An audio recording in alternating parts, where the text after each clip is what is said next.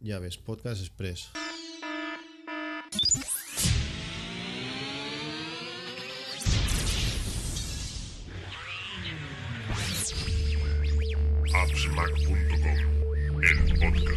el podcast. Podcast. Podcast.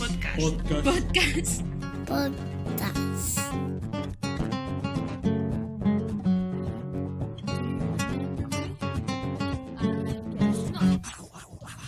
todos y bienvenidos a un nuevo podcast de appsmac.com. En esta ocasión es el podcast 29. Y volvemos a estar con, con ya esperemos los dos habituales, Oscar y Jesús. ¿Qué tal estáis los dos?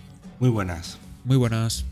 Hoy queríamos hablaros bueno, de los últimos lanzamientos de Apple. Como veis, no, no hemos llegado muy pronto, pero podemos hablar con, con la conciencia de haberlos usado bien. Eh, tenemos unos cuantos de estos nuevos dispositivos de Apple y queríamos comentar pues qué tal son las sensaciones de, usarlos en el, día a día, después de haber estado pues, una temporada usándolos con ellos, algunos más, otros menos. Pero casi hemos tocado todos los palos. Eh, al final creo que solamente nos ha faltado comprar el, el, iPad mini, el nuevo iPad mini Retina, pero lo demás creo que así que lo hemos tocado. Lo hemos tocado todo. ¿Por dónde querías empezar, Jesús? Tú mismo. Eh, bueno, no sé, hacemos recuento un poco, ¿no? Eh, lo más reciente ha sido el, el, los dos iPads, ¿no? El, Retina y el, y el Air. Personalmente me, me, he inclinado más por el Air porque, bueno, pues yo lo uso como si fuera un poco mi portátil. Es el equipo con el que trabajo en movilidad y, y bueno, me gusta más tirar por ese lado. Tengo un sobremesa en casa, no tengo portátil y en vez de portátil pues uso el Air. ¿Y el nuevo este iPad Air? Que, ¿Tú qué tenías anteriormente? Tenía un 3, vengo de un iPad 3 y, y bueno, la diferencia es notable, desde luego. Eh, tanto, quizá no tanto en peso, el peso sí que es ligero y se nota ciertamente, pero eh, quizá lo que más me ha impactado ha sido la, la facilidad con, con, que se maneja ahora, ¿no? lo, lo, manejable que es, lo puedes sostener con una mano de forma sencilla, ocupa menos espacio, es menos voluminoso y sin embargo mantienes el aspecto del tamaño de la pantalla. Que, que, sí que lo hace muy ventajoso en mi caso porque estoy acostumbrado pues, a teclear mucho con el teclado virtual y a la hora de sostenerlo con una sola mano, que es que a mí, a mí es la, lo que me puede hacer decantar, porque aún estoy dudando, esperando si al Black Friday, si a un próximo viaje a, Estados Unidos, y no sé, estoy dudando ahí. Tiene que, tiene que caer algún iPad, porque aún tengo el iPad 1 y pobrecito se está arrastrando. Pero me hace dudar entre el mini y el Air. Y el peso, aunque no va a ser muy, muy, muy determinante, sí puede ser alguna, algo clave. ¿Se puede sostener bien con una mano este, este nuevo iPad Air? Eh, Mientras lo apoyas, por ejemplo, en el pecho, si estás cogiendo con la mano no hay ningún problema. Eh, quizá el problema viene pues, si estás un tiempo prolongado con él solo en una mano. Eh, yo creo que más que cuestiones de peso, eh, lo que te va a dictar un poco que te decantes por uno u otro va a ser el tipo de software que uses o cómo, o cómo uses ese iPad. Eh, para la gente pues que esté que tenga necesidades más de tipo pues eso pues un procesador de textos o un programa de vídeo un programa de imágenes un retocar fotos. Todo esto es mucho más cómodo en un iPad grande que en uno pequeño. Ahora el, iPad pequeño pues tiene su uso sobre todo pues para, para consumo de contenidos ¿no? para eso es perfecto. Es un lector de libros excelente y y bueno, para lo que es eh, leer páginas web, eh, leer correos electrónicos o manejar Twitter, para eso va sobrado un mini. Depende muchísimo de, del caso de, de, cada cual y cómo, cómo, cómo, y qué tipo de software use. Eh, ¿influye, ¿Influye mucho la, la, movilidad en esta, en esta ecuación? ¿A qué te refieres exactamente? Sacarlo de casa. Claro, esa es otra. Yo, yo lo uso sobre todo, sobre todo en casa, lo que más y lo saco puntualmente, pues igual que sacaba mi portátil, eh, pues puntualmente al trabajo o de viaje, no, pero no es mi uso habitual. El que necesite llevarlo todo el día encima, evidentemente, pues le será de más, de más, de más utilidad un mini un Air. Pero, sin embargo, no me parece algo molesto. Es decir, yo es algo que puedo llevar en, en un bolso o en una mochila perfectamente y, y no, no, es una cosa que, que el peso eh, te esté realmente molestando como un portátil.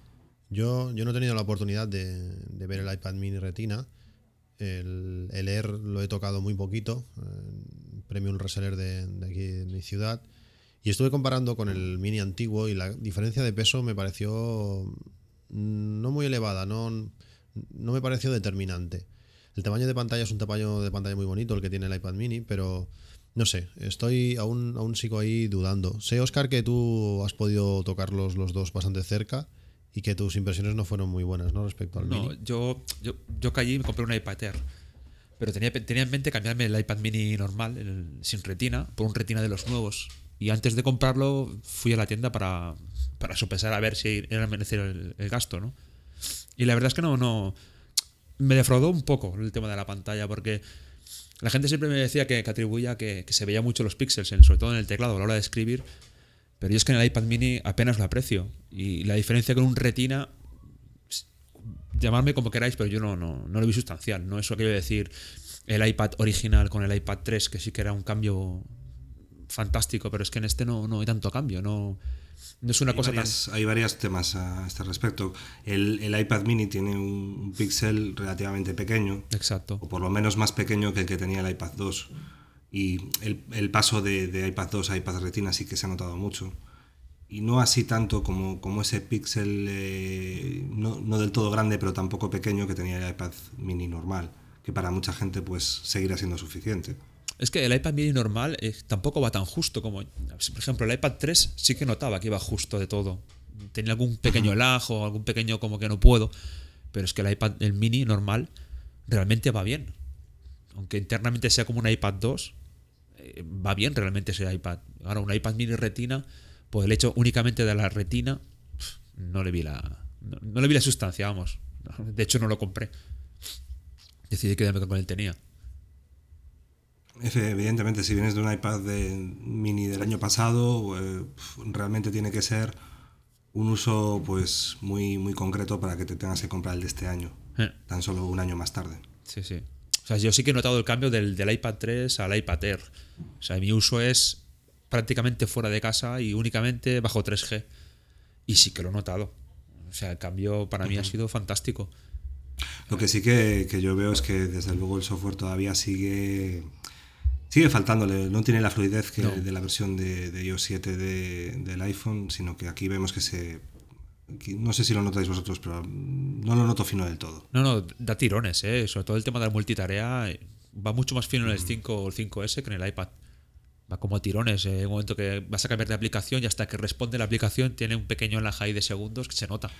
Sí, incluso o sea, a veces sacando el teclado virtual, eh, la primera pulsación le, Le le cuesta. en ocasiones, Sí, sí. que es algo que nunca, nunca se había visto en un iPad. Yo creo que le faltan ahí un poco de, de optimizaciones a, a iOS 7 iPad, como si estuviera un poquito por detrás del rendimiento que da en un iPhone. Eh, Estoy de acuerdo.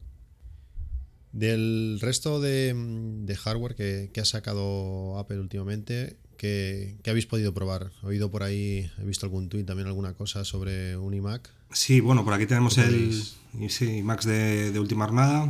Eh, me he decantado finalmente por un 21 pulgadas. Eso sí, lo, lo he puesto lo que es más o menos a tope por dentro. Eh, anteriormente venía de un 27 y esta vez me he decantado más por menos, menos pantalla que quizá me iba, me iba sobrada y me he decantado por meter más, más inversión en máquina. Eh, todo SSD por dentro, un SSD 512, 16 GB de RAM y, y a prueba de, de bastantes años, espero. Y muy bien, la verdad, muy ¿Y contento. no echas, no echas de, menos la, de menos la pantalla? Para el tipo de trabajo que yo hago, no. Eh, incluso para, para, to- para trabajo fotográfico te pones apertura a, pantalla completa y, y perfectísimamente. Eh, luego el resto del trabajo que hago grande es eh, Logic Pro y ahí me suelo, me suelo habituar al tamaño de pantalla que disponga. No tengo muchos problemas en ese sentido. Una cosa que sí que me ha... Bueno, dos cosas que me han, que me han gustado mucho de este equipo. Eh, primero el SSD. El SSD ya es un PCI Express eh, mucho más rápido que lo- a lo que estamos acostumbrados a los SSD de serie lata. Realmente es impresionante. Eh, es capaz de mover gigas en, segundos. Hacer un duplicado de, un- archivo de vídeo de 4 gigas en, en- en menos de 10 segundos. Y mover todo esto con una, con una fluidez pasmosa. ¿no? Cualquier operación de disco es prácticamente instantánea y te da igual mover eh, un mega que un giga. Realmente es así. Y, y luego la otra cosa que me ha sorprendido mucho es el tema de la wifi. Eh, tanto el iMac como, el MacBook Air eh, de, última jornada vienen con, los estándares nuevos de, de Wi-Fi, eh, 802.11ac o también llamado Wi-Fi Gigabit, que ya se acerca pues, a, las, velocidades de Gigabit Ethernet, a lo que estábamos acostumbrados a tener por cable. Y, en este sentido también es, eh, es bastante sorprendente el, poder pasar de, tu iMac inalámbricamente a un NAS, pues, pues esos 4 gigas en, en, menos de medio minuto. Sí, yo, yo cuando, cuando me instalé en mi casa tuve, me, bueno, tuve la molestia de, cablear la casa, pero lógicamente no cable, hace 10 años no cable con cable eh, Giga Ethernet. Al final en la habitación del ordenador, que es, está todo a un metro y medio, pues ahí sí que tengo cable Giga Ethernet y las velocidades son, son increíbles. El wifi no, por ese mismo motivo no me preocupa mucho. De momento las, las habitaciones eh, donde está el cable no hay ordenadores, se lo hice en un futuro. Pero es, es, es muy interesante ver cómo, cómo, cómo, está aumentando estas velocidades y a, a, la vez que sorprendentes y aumentas distancias, que también es, también es muy interesante. No, no he tenido la oportunidad de probar me compré la nueva, el nuevo Airport, pero no tengo ningún equipo, ningún equipo nuevo y de momento creo que no, no lo voy a tener. Mi Mac Pro continúa aguantando. Pero, pero bueno, estas cosas que nos cuentas eh, a mí me encantan porque en un futuro tendremos nuevos equipos y, y, esto va a volar. Efectivamente, pues ese, es el equivalente a tenerlo cableado por gigabit, pero por wifi. Con lo cual, pues eso, si tienes a lo mejor un NAS y un Apple TV conectados a la televisión, eh, pues ya no tienes que tirar cable hasta ahí directamente pues es acceso como si tuvieras cable. ¿Y en distancias has notado, has notado aumento? En distancias, en cobertura, sí que he notado una ligera mejora y en algunos puntos sustancial hacia el final de, de la vivienda, en la última habitación, lo típico, pues que te llega una raya, pues ahora en vez de una raya pues te llegan dos. Cosas de ese estilo. Eh, el nuevo Time Capsule, pues igual que el, que el AirPort Extreme nuevo, eh, es una torrecilla con una raíz de antenas y bueno, tiene la particularidad de que cuando un equipo se pone a transmitir muchos datos o a recibirlos, eh, digamos que enfoca la, la, dirección de la ganancia de la antena hacia donde está el equipo. De manera que le da pues como más, más chicha. Yo cuando, cuando lo compré no, visualmente no me gustaba mucho, pero ahora tal y como está colocado y la posición que tiene, me, el diseño me encanta, me gusta mucho más que la, que la versión anterior. Pasó igual, parece que sobre la foto era una cosa un poco extraña y ahora, pues vista encima de una mesa, tampoco queda, queda tan mal. Al final no, no, me disgusta tanto como parecía. Yo, yo sí, a, mi, a, mi, a, mi, mujer, que normalmente no suele, no suele opinar de estas cosas, le, le, gustó. Tiene una estética curiosa, es como un Apple TV en blanco estirado hacia arriba. Está, es, es curioso, es interesante. Yo con el T-Capsule nuevo sí que he notado mejoría, ¿eh? sobre todo el tema de cobertura, donde puntos donde no llegaba los 300 megabits ahora llega, pero sin ningún problema. Se ha aumentado el Sí, bueno, tam también, de también depende un poco de, de, de, las antenas que tenga el equipo. Por ejemplo, en el caso del iMac nuevo, eh, tiene tres antenas y llega hasta los 1300 de enlace. Y sin embargo, en el Air eh, son solo dos antenas y solo coge los 867 de, de enlace. O sea que dependiendo un poco de las antenas que tenga el equipo, de la cantidad de antenas que tenga el equipo, eh, va a coger más o menos cobertura, eh, influyen las dos cosas y velocidad.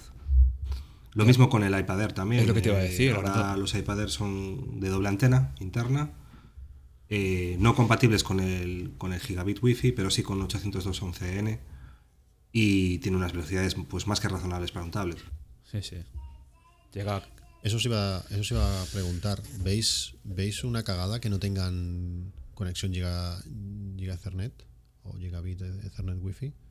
No especialmente, porque no supone un, un, cuello de botella para algo como un iPad Air.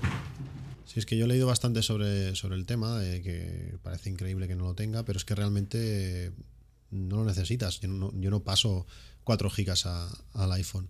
Para, para, navegar, para mí el cuello de botella es, es el router, no, no es la red en sí. En ese sentido no, no lo veo necesario. Además, con las mejoras en las antenas de, las varias antenas que tienen los nuevos dispositivos, la red va como nunca. Yo antes en casa comenté en el podcast en, en Asmac en 8 minutos que siempre había tenido problemas con, pues, con YouTube, que se paraba y estas cosas. Ahora ya, ahora va, el problema ese pasó y, y va, va, muy bien. Sí, bueno, efectivamente, el, realmente es que es eso, ¿no? Para, para una estación de trabajo profesional sí que te puede dar pues una prestación muy buena al tener un enlace de datos muy, muy ancho. Ahora, para el trabajo normal con un tablet, eh, realmente 802.11n es más que suficiente. Sí, incluso pues si llegas a los 600 ya te estás acercando al- a, a los 867 que te daría el, el nuevo estándar. Yo lo veo perfectamente, perfectamente válido, vamos. No, no creo que. No hace falta mucho más tampoco, ¿eh? Te digo, sí que, sí que las versiones anteriores sí que veía como un cuello de botella porque sí que estaban limitados esa conexión, pero en este nuevo, en el iPad Air, al menos en mi caso, se nota, se nota mucho la, la transferencia por Wi-Fi, pero mucho. Realmente las- no hay mucha diferencia de abrir una página web en un, en un portátil a abrirlo en un, en un iPad Air. No. Es un tiempo de respuesta muy, muy similar. Sí, pero lo que te voy a decir, o sea, sí lo notaba con el iPad anterior, con el 3 sí que lo notaba. O sea, la transferencia sí que realmente había un cuello de botella porque el iPad era muy capaz. Lo que pasa es que estaban limitados, estaban vetados a una a cierta velocidad, pero este no, este vuela, este se nota mucho. Sí, en ese sentido sí. Yo creo que solamente tendría sentido si, si aumentasen también los, las distancias. Al final siempre tengo una terraza que me llega justita la cosa y si implicara un aumento de, de distancia al router, pues sí, sí que podría ser interesante. Pero en velocidad no, no lo veo necesario. ¿Y ¿No ves, no ves como, no ves como Y- increíble que las nuevas eh, AirPod no puedas eh, fijar ningún tipo de radio? O sea, que él haga él todo automáticamente. A mí me parece genial eso. Sí, pero encuentro que si se conecta con un cacharro en G, baja toda la red. Es que no sé, no he llegado a probarlo. Porque tengo cacharros con Wi-Fi G y no sé si es capaz de bajarme toda la red o es capaz de duplicarme la red. Es que claro, no- No debería, no debería porque tiene, igual que las anteriores, tiene una, una banda separada. Tiene dos radios separadas, una de 5 GHz y una de 2,4. Y una la dedica a, a BGN de 2,4. Y, y los protocolos AC y N de 5 GHz ya van por la otra radio separada. No deberían interferir entre ellos para nada. Sí, te entiendo. Lo que pasa es que la versión anterior estaba como más separado, ¿no? O sea, entrabas a configurarlo y podías tú forzar una radio en uno y una radio en otro. En este No, y ahora están igual de separados. Están, las dos radios son separadas. Pero te deja Lo que cambiarlas. pasa que lo que pasa que la gestión es, es automática, con lo cual pues mucho mejor. Lo, lo que sí que me gusta es que elige muy bien los canales. O sea, si él ve que hay una saturación de, de canales, imagínate que hay un montón de vecinos con el canal 11, pues eh, va a ser lo suficientemente listo como para coger un canal separado bastante. Y esto lo está haciendo muy bien, lo estoy viendo cómo, cómo está respondiendo en ese sentido y la separación de canales es muy, muy correcta. Con lo cual es fiable, digamos. Es, es automático, pero es fiable. Si yo tengo los, las dos bandas separadas, eh, van a parar al mismo sitio, pero tienen nombres distintos las redes, porque así me gusta ver eh, a qué red se está conectando, si a la de 5 GHz o la de 2. Claro, esto no, esto no es posible Y- en el nuevo. En el nuevo no se pueden separar con nombre ni, ni nada. No, las- es, el, es el nuevo, los tengo separados Sí, en el sí te nuevo. deja, no sé, sí. ahora mismo no me hagas decir cómo lo tengo configurado, pero, Ah, ¿sí? lo tengo puesto Sí te así. deja, sí. Ah, pues, sí. Estoy sí, entrando sí. en ella. Ah, no sabía, no sabía. Sí, tengo. Sí, no sé, se llama Wi-Fi 5 la una y, la, y Wi-Fi 2 la otra, me parece. Ajá. Entonces puedo ver eh, el iPhone a, a qué red está conectada. Ujú.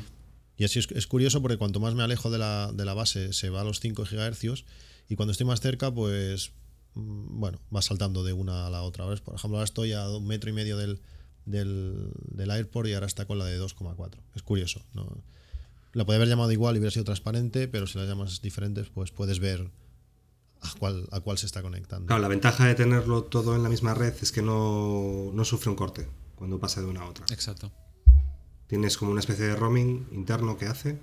Entonces tú puedes irte yendo lejos de la estación base y automáticamente pasará a 2,4 eh, según te vayas alejando. Es que Y esto Creo que, creo que ser sabe que es la misma red o algo, porque la IP, la IP no varía y no noto cortes cuando. cuando No, seguramente no vas a notarlo, van a ser igual dos pings que pierdes, porque es prácticamente instantáneo. Pero sí que sí que hay un corte cuando pasas de un SS, un- de un nombre de red hacia otro. Puede ser, puede ser. En casa tampoco. Ah, es un corte mínimo, mucho, o sea que en principio es curiosidad, no sé, igual algún día lo vuelva a, a dejar con el mismo nombre y, y ya veremos. Y creo que el último hardware que hemos podido probar eh, ha sido el, el iPhone 5S. Creo que, que tú, Jesús, no al final no te has hecho con uno. No, no, que va. Yo voy servido con mi 5 y, y por tiempo, que, porque sea por, por, por más tiempo porque la verdad es que quieres, no quieres disfrutar de las maravillas de ese Touch ID. estoy encantado con el 5, la verdad. No me es imprescindible para nada lo del tema de Touch ID. Y, y viendo cómo mueve iOS 7 el iPhone 5, pues realmente tampoco le veo mayor cosa. Esa, esa era mi opinión. Ahora, Imagino que de ahora ya no. Imagino que la de todo el mundo que lo haya probado, pero Ahora ya no, ahora ya no. O sea, yo con el 5 estaba encantadísimo. Ya lo dije en su día que era para mí el, el iPhone más redondo que han sacado. Pero es que el 5S. Las dos tonterías que uso las supera con creces. Ya te digo, es que fantástico. No, imagino que sí, que se nota pues el- ese pequeño empujón de velocidad, bueno, pequeño grande, y, y más, más que nada por lo preparado que viene para, para temas futuros. Pero bueno, en fin, de momento disfruto con mi 5, no, me hace falta mucho más. Yo, yo del 5S estoy, estoy enamorado de dos cosas. El Touch ID, que es una lástima que One Password no pueda coger ese Touch ID para, para entrar. Touch ID es, es imprescindible. Cuando veo ahora a mi mujer introducir el código en su iPhone 5, no sé, me parece. Te acostumbras súper rápido, es, es, es genial el Touch ID. Y sobre todo la cámara. La cámara ha mejorado eh, sustancialmente para mí, pero sobre todo el modo ráfaga. Ese modo ráfaga que le das al botón, lo mantienes pulsado y en nada te hace 100 fotos, es increíble. Y más cuando tienes dos críos que se están moviendo continuamente, siempre hay una foto que sale bien. Que antes, bueno, era muy difícil que se quedasen quietos lo suficiente y sobre todo en, en interior. O sea, ahora en interior consigo buenas fotos eh, casi el 100% de las veces. Para mí eso ya, ya vale la pena. Lo único que cuando disparas en ráfaga, pues lógicamente eh, pierdes el flash, pero, pero lo compensa lo compensa con creces este, esta, esta nueva opción. Para mí, para mí es imprescindible, no, no volvería atrás, lógicamente. Que el, que el iPhone 5 también tiene un, un modo ráfaga, pero bueno, es, mu- es mucho más lento, Sí, evidentemente. eh, Me parece que te hace unas 6 fotos por segundo. Sí, pero, pero es un poco... O sea, la gracia es que yo puedo disparar 100 fotos y esas 100 fotos no me van al carrete. Si el iPhone 5 hiciese eso, Mm. pero en vez de disparar a, no sé, 8 fotos o 10 fotos por segundo, no sé cuántas hace, Creo que son sobre eh, 6 o por ahí. y me dejase elegir la buena, Mm. sería una cosa. Pero claro, es que si yo mantengo el botón y me hace me las mete 100 fotos en el carrete, se van automáticamente eh, al photostream y todo, el- bueno, todo lo que implica, eso, eso para mí es, es bastante más rollo. De la otra manera, yo disparo, cuando acabo selecciono la buena o, o las buenas y me olvido. Eso es una edición de software que tienes ahí, una ayuda que sí, sí que he escuchado eh, comentarios al respecto de que, de que es eso, pues para, para fotos de acción y demás, que es la bomba. Sí, yo no sé por qué no lo, por qué no lo puede utilizar esto el iPhone 5. No, me hace, no hace falta que me lo, que lo cogiese él automáticamente la foto buena. Simplemente, pues nada, que me las agrupase y yo pudiese coger la buena y descartar las, las siguientes. Pero bueno, es estas cosas que, que bueno, no sé si lo harán solo por vender o que realmente hay alguna, alguna implicación de hardware que no permita hacer estas cosas. eso lleva- Y, y si no os parece mal, pasamos al, al tema software. Eh, va a ser un podcast corto, estamos ya llegando casi al límite, aunque lleva muy poco rato, pero no queremos dejo- dejar de comentar estas cosas. ¿Qué os parecen las novedades en, en el nuevo iWork? Bueno, ha dado mucho que hablar, ¿no? Eh, muy polémico el tema de que ah, pues hayan quitado, hayan puesto, hayan modificado funciones y funcionalidades que la gente a la que la gente estaba habituada y bueno, han tenido por lo menos el detalle de dejar las versiones anteriores por si acaso pues tienes pues tus presentaciones de Keynote con efectos especiales que solo eres capaz de hacer con la versión antigua. Eso por un lado. Por el otro, pues Apple ya ha sacado pues, un comunicado diciendo que irán añadiendo una serie, una serie de funcionalidades perdidas, eh, sobre todo lo que más la gente está pidiendo más. Y bueno, han hecho una, una lista de funcionalidades que añadirán al paquete de, de iWork durante los próximos seis meses. Y bueno, yo creo que han intentado contentar un poco a todo el mundo. Eh, en GarageBand concretamente se ha perdido toda la parte de podcast, pero bueno, pues el antiguo sigue funcionando, sigue siendo útil y versátil y perfectamente válido hasta que salga hasta que salgan esos añadidos en, en la versión actual. Yo he estado escuchando bastantes opiniones porque la gente, hay gente que, que, bueno, que ha lanzado su ira sobre Apple por estos motivos. Si tú necesitas una funcionalidad que, que iWork te, te da y te la sacan, pues bueno, igual has cambiado de plataforma por esa, por esa función. Sí que tienes las, las versiones antiguas. eh, otra vez, la otra vez que pasó esto, que pasó con, con iMovie, que hubo un cambio tan radical, pues también te dejaron la versión antigua. Y con, al final nuevo iMovie, y con pues, Final Cut que- y con Lo- y bueno, en el caso de Logic eh, ahí el caso fue menos traumático pero el caso de Final Cut fue muy sonado también que digo que al estar enfocado al sector profesional, pues sí, los que se quejan hacen más ruido, pero al final siguen son, son menos gente.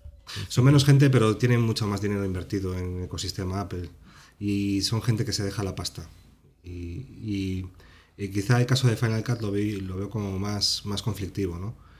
Eh, de todos modos, eso, eh, sigues manteniendo tu software antiguo, eh, porque haya una versión nueva, no, no deja de funcionar para nada la antigua. Y, y vi- lo que iba a decir, eh, viene siendo ya casi habitual estos borrones y cuenta nueva que hace Apple en software, que de vez en cuando no vienen mal, porque es un saneamiento brutal, ¿no? Es vamos a replantear esta aplicación. Esa actitud a mí personalmente me gusta. El replanteo, el vamos a partir de cero, qué es lo que podemos ofrecer a un usuario que llega de buenas a primeras y quiere, pues eso, pues hacer un montaje en Pages o hacer una keynote. Cómo podemos, hacer, cómo podemos eh, facilitarle al máximo la interfaz, cómo podemos facilitarle el intercambio de formatos entre dispositivos iOS y iOS X. Eh, todo este tipo de historias me parece que vienen muy bien de vez en cuando a hacer un, un borrón y cuenta nueva.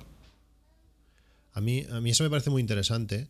Eh, realmente la pérdida de funcionalidades ha sido bastante grande. Una vez estás acostumbrado a utilizar numbers y vuelves, vas al nuevo, ves que te faltan muchas cosas. No sabría decirte cosas en concreto, pero ves que faltan cosas. Lo que sí que es algo que hemos ganado mucho es la integración. La integración no. Sería poder utilizar casi al 100% el mismo, el mismo Pages en el Mac, en el iPhone o, en Internet. Porque ahora, por ejemplo, estamos utilizando esta versión, esto de poder eh, escribir en tiempo real, compartirlo entre los tres y funciona perfecto y prácticamente, si no ves el navegador, yo creo que si trabajas esa pantalla completa parecería la misma aplicación de Pages que podrías estar utilizando en el, en el Mac. Yo creo que eh, a la hora de Apple mostrar sus productos y decir, eh, mira, Pages puedes hacer esto, eh, les va a venir súper bien no tener que enfocarse a un dispositivo, porque hasta ahora era, eh, mira, en Pages puedes hacer esta, es- este tipo de, cosa, ah, pero no, en la versión, la versión de iPhone no, porque claro, la versión de iPhone, ahora has perdido, pero es, es un paso atrás para, yo creo, para dar tres adelante y subir con más fuerza. Eso, y, aparte de estos comunicados que hacen ahora, que hasta ahora no se hacían, o por lo menos yo no los recuerdo, de decir, tranquilos, que vamos a mejorar aquí, vamos... Eso, es, esas cosas así me gustan. Efect- efectivamente, es, eh, estamos viendo en los últimos meses y en los últimos años, de, quizá desde que, desde que murió Steve Jobs, eh, una Apple mucho más abierta, mucho más comunicativa en ese sentido. Y, bueno, eh, yo para mí es algo, es algo bastante positivo, ¿no? Que siga esa relación entre cliente y, empresa, que no se quede todo un poco en el aire y en el secretismo habitual. Sí, es que pasa en, Apple y en todos los aspectos de la vida que si te explican el porqué de las cosas, puedes entender eh, bueno, los errores o el por qué se hacen. Yo prefiero, por ejemplo, soy de los que prefiero que saquen una versión prematura de algo y poder disfrutarla desde el principio y que luego la vayan arreglando, porque al final iOS 6 pues, iba muy bien y iOS 5 también, aunque al principio tuvo sus problemas. iOS 7 yo creo que ha funcionado muy bien ya desde el principio, aunque sí, lógicamente hay cosas que mejorar. Pero es eso, es ir avanzando con el, con el software. Eh, ahora mismo tenemos eh, eWork que tiene menos cosas, que está todo más, más sincronizado, está todo más unificado, pero que va a avanzar y lo podemos disfrutar desde ya. Yo soy más de este criterio y si más te lo explican, pues mm, bueno, sí va a haber gente que se va a quejar, lógicamente, pero yo creo que es, que es interesante esta nueva política de puertas abiertas y vamos a explicar aquí pues el por qué hacemos un poco las cosas. Efectivamente, y no solo eso, sino que cuando vayan añadiendo todas estas funcionalidades, la- las irán añadiendo en paralelo en iOS y, en macOS X, o sea que una nueva funcionalidad va a estar disponible en todas las plataformas. Y creo que eso, está, a eso es lo que hay que hacer, vamos, en estos momentos. Dar igual, igual importancia a unas que a otras. Y a mí lo que me sorprendió es en esos seis meses que pusieron de plazo, si no recuerdo mal, me pareció poco, poco tiempo para decir que en seis meses vamos a introducir las cosas que estáis pidiendo. Sí, pero no son, no son muy- no, si te fijas un poco en, en las funcionalidades, tampoco son cosas enormes. Quiero decir, son recuperar cosas muy, muy básicas. Bueno, pues ha sido, ha sido hoy un podcast corto. Queríamos comentar estas, estas bueno, nuevos lanzamientos de Apple que hemos podido probar de primera mano. Y bueno, no quería dejar de. Bueno, no quería cerrar este podcast sin preguntaros a ver cuál es vuestra opinión, porque sabéis que yo soy un usuario de, de Aperture que lo uso mucho y que esta versión nueva, este Aperture 10 o X, no, no sale. Lo tendremos pronto. ¿Cuáles son vuestras predicciones? Predicciones, joder, las predicciones siempre son un poco puñeteras porque es eso que no sabes si a lo mejor va a quedar para este año, si para el año que viene. Personalmente no creo que llegue antes de- del Mac Pro y a ver si hay suerte y con el Mac Pro se anima un poco también el tema de las aplicaciones profesionales y vemos un, un update de, de Aperture y también alguno que sea más o menos importante para, para Final Cut. Pues si no os parece mal, vamos a dejarlo aquí. Esperamos volver antes, antes que, esta vez, que no pase tanto tiempo entre, entre podcast y podcast, aunque sean así podcast un poco más, más corto. Agradeceros pues una vez más que, que estéis aquí en el podcast de, de AppsMac y nos vemos en, en, un próximo, en un próximo capítulo. Pues muchas gracias, Cristian. Muchas gracias, un saludo. Un saludo Jesús, hasta luego Hasta luego. Oscar y hasta la próxima.